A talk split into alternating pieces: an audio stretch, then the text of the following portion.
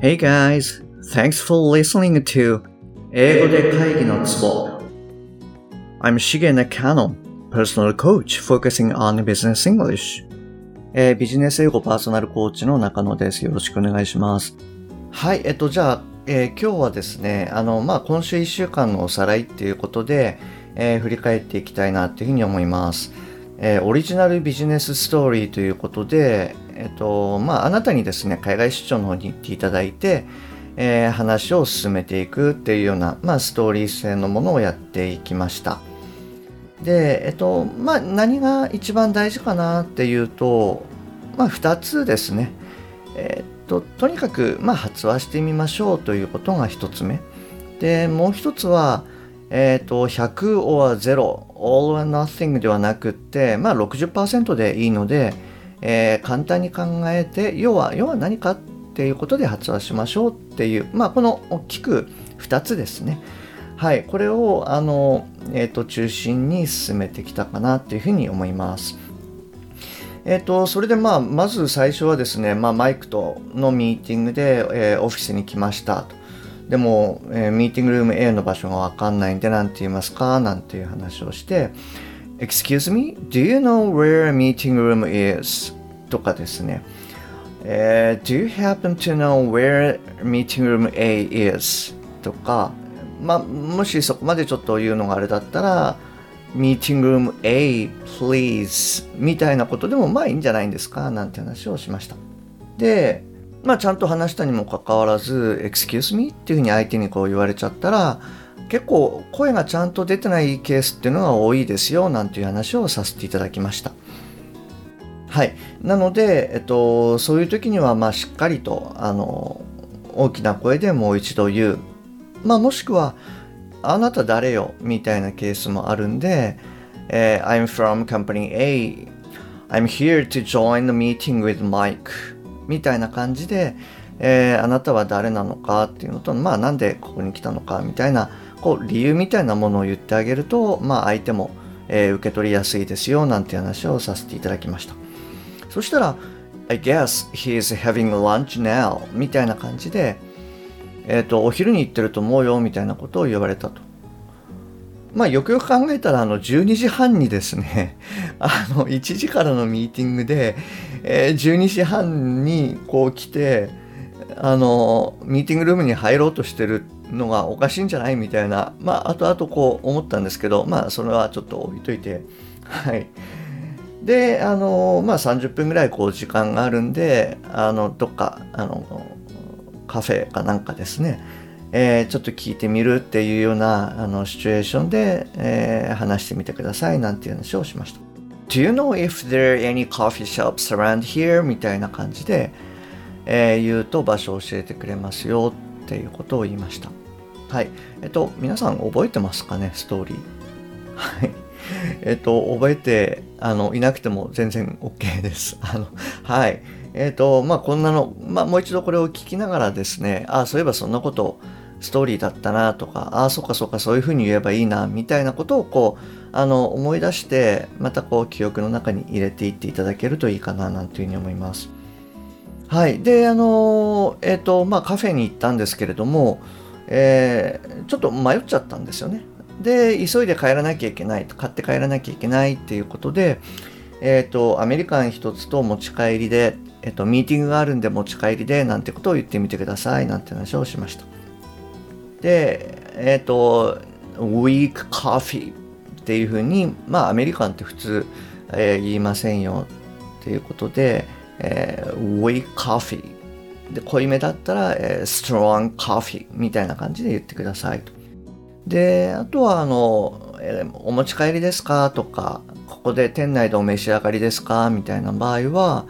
まあ、店員さんがですね、for here or to go みたいな感じでいうふうにあの言うので、to go please っていう感じで、えー言えばいいですよなんて話をしました。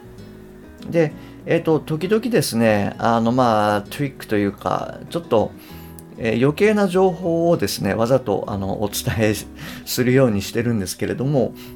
まあ、要は店員さんから見てみたら別にミーティングがあるんで持ち帰ろうがなんだろう例えば公園で飲みたいからまあ、上司に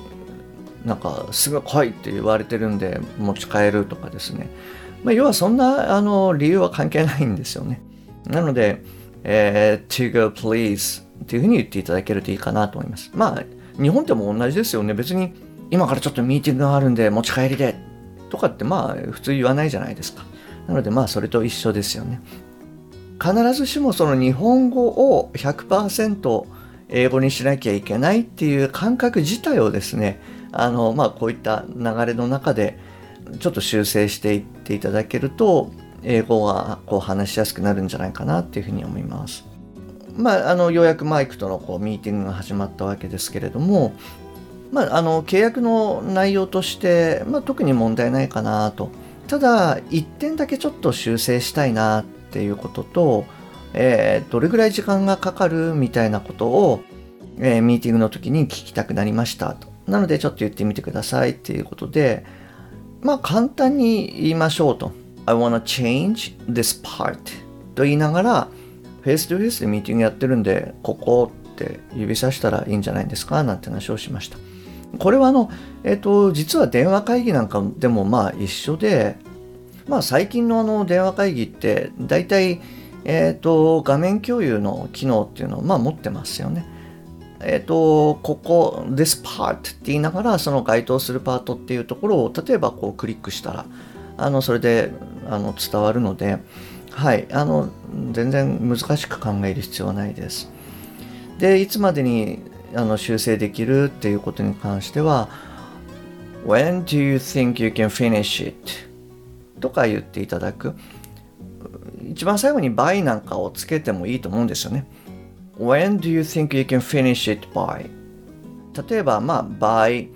5pm today とかっていう時によく時間であの時に by なんていうのをまあ使いますけれどもまあそれがこう残るケース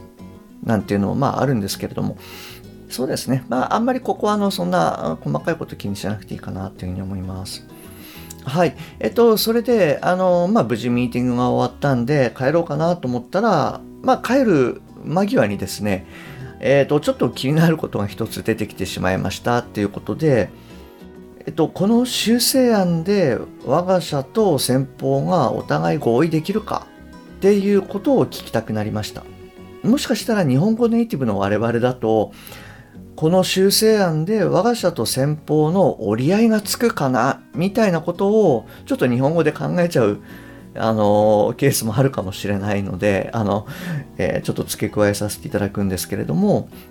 まあそういったあの何て言うんですかね言葉っていうのはまあもう本当に要は何かっていうのをここで発揮してくださいなので簡単にですね Do you think they can agree on this draft?